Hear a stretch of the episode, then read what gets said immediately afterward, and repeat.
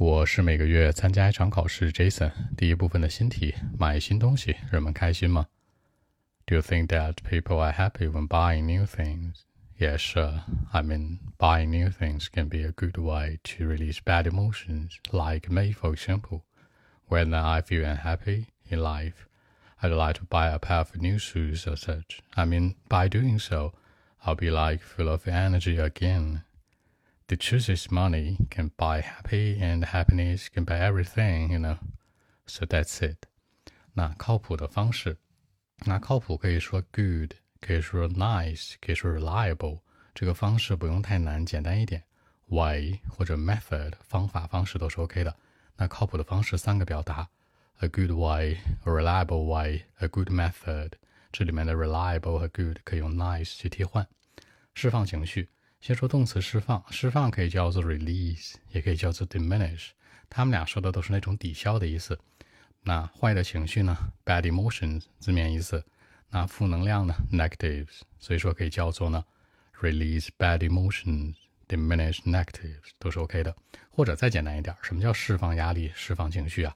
就是放松喽，relax 或者 lose 也是 OK 的。那不开心，feel unhappy，觉得不开心。那或者充满了一些悲伤的情绪，sorrows，be full of sorrows。再有呢，就没有在一个好的心情里面，be not in a good mood。或者呢，don't stay in a good mood。比如说我不开心，I feel unhappy，I'm full of sorrows，I'm not in a good mood。或者 I don't stay in a good mood，都是 OK 的。充满活力，充满活力最简单的，be energetic。活力的这个词，energetic 是 energy 的形容词形式。那我充满了活力呢，I'm full of energy。 那或者说呢，I'm filled with energy 都是 OK 的。像 energetic 这个词是特别常用的，前头人很有精气神儿。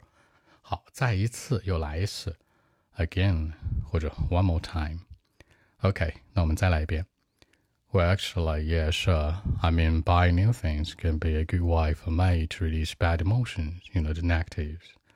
Uh, for example, when uh, I feel unhappy, I'd like to buy a pair of new shoes in life. You know, by doing so, I'll be like full of energy again. The truth is, money can buy everything for me. The happy, happiness, you know, so it's very important in life. So that's it. 好，那更多文本问题，微信 b 一七六九三九一零七。